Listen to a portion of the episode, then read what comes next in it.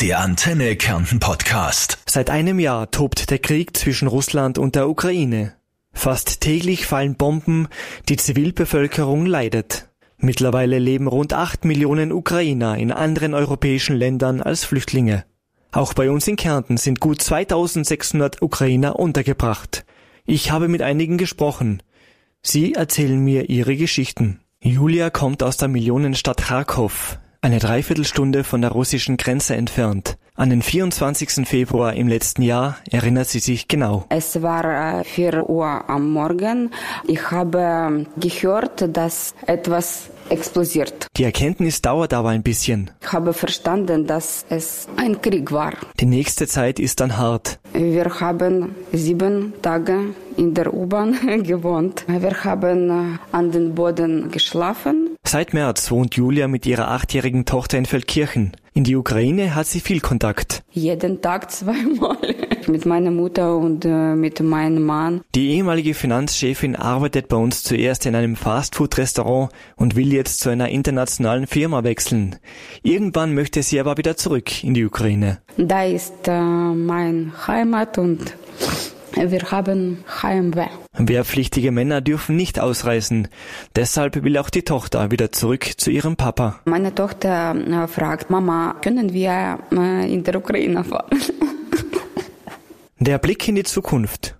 Unklar. Ja, ich meine, dass der Krieg muss zu Ende kommen. Aber niemand weiß wann. Und ich bin hier in Österreich wegen meiner Tochter. Ich denke, dass wenn ich habe keine Kinder, keine Tochter, bin ich mit meiner Familie. Ich treffe auch die zweifache Mutter Irina. Sie wird nie vergessen, wann der Krieg begonnen hat. Weil meine Tochter am 24. Februar Geburtstag hat. Sie stammt aus der Stadt Dnieper im Landesinneren und versteckt sich am Anfang im Haus ihrer Mutter am Stadtrand. So ganz, ganz richtigen Bombenschutzraum, noch seit Sowjetunion-Zeiten aufgebaut, mit dicken Wänden. Luftalarm um zwei Uhr in der Nacht ist keine Seltenheit. Das war Februar, minus 15 und wir mussten dann trotzdem draußen und in diesen Bombenschutzraum laufen. Ich muss sagen, ich war bald am Ende. Angesprochen auf Russland wird der Blick hart. Was sich Russland denkt, das kann man sich kaum vorstellen. Ja, von wem befreien sie Ukraine? Sie wurden wirklich nicht eingeladen. Warum sind sie gekommen? Was suchen Sie dort? In den letzten Wochen und Monaten ist die Stadt Dnieper zu einem Zielort für Inlandsflüchtlinge aus der Ukraine geworden.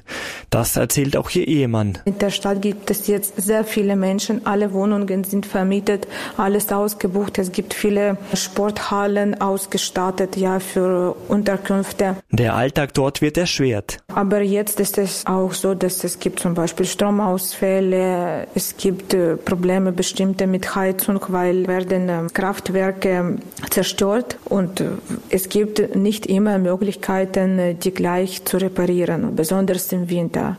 Viele Ukrainer möchten irgendwann wieder zurück in die Heimat. Irina hat vor 20 Jahren in Deutschland studiert und auch als Dolmetscherin gearbeitet. Sie sieht ihre Zukunft nicht in der Ukraine. Wenn sehr viel zerstört ist, wenn Ärzte, Lehrer und Professoren weg sind. Wo müssen wir zurück hinfahren? Ich sehe für meine Kinder keine Zukunft in der Ukraine. Leider. Mein Zug endet hier wahrscheinlich. Und dann sitzt mir noch Danilo gegenüber. Er ist eine zwei Meter groß, dafür sehr schmächtig. Seine Hände sind kalt und schweißnass. Die Lippen beben. Er ist erst 17 Jahre alt und vor einem halben Jahr nach Kärnten gekommen. Ich komme nicht mit Familie, ich komme mit einem Freund. Meine Familie ist der, die Ukraine geblieben. Er wohnt in einem Heim für Minderjährige und versucht, seinen Alltag zu meistern. Ich gehe zum Deutschkurs und mache Hausaufgabe aus Ukraine in Online studieren. Seine Gefühle zum Heim sind hin und her gerissen. 50-50. Nicht so gut, nicht so schlecht, aber ist nichts für mich. Er hat auch schon eine Ausbildung im Blick. In der Ukraine, ich will studieren im Marketing College. Seine Familie ist inzwischen von Kharkov in der Nähe der russischen Grenze 1000 Kilometer in Richtung Westen geflüchtet. Meine Familie ist gut, meine Familie in Stadt Lviv. Jetzt ist besser. Über seine Gefühle kann er nur in seiner Muttersprache reden. Der Krieg sei hässlich und habe viele Leben zerbrochen. Это сломало многим жизнь.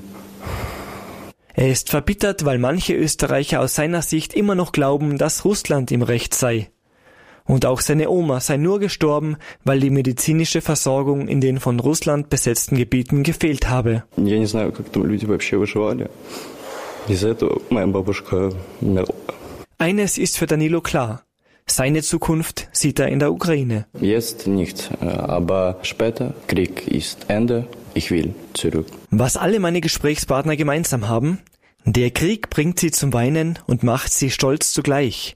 Den erbitterten Widerstand über ein Jahr hätte kaum einer für möglich gehalten. Ich glaube, die ganze Welt ist überrascht. Was bleibt? Der Wunsch nach Frieden für eine freie Ukraine, nach einem Leben ohne Angst, nach Perspektive für die nächsten Generationen und vor allem nach Unabhängigkeit, die aber derzeit von so vielen unberechenbaren Faktoren abzuhängen scheint. Also die Zukunft gibt es bestimmt. Die gute Frage, wie schaut die aus? Und dieser Krieg findet sein Ende auch am Verhandlungstisch. Das muss passieren, irgendwann, ja.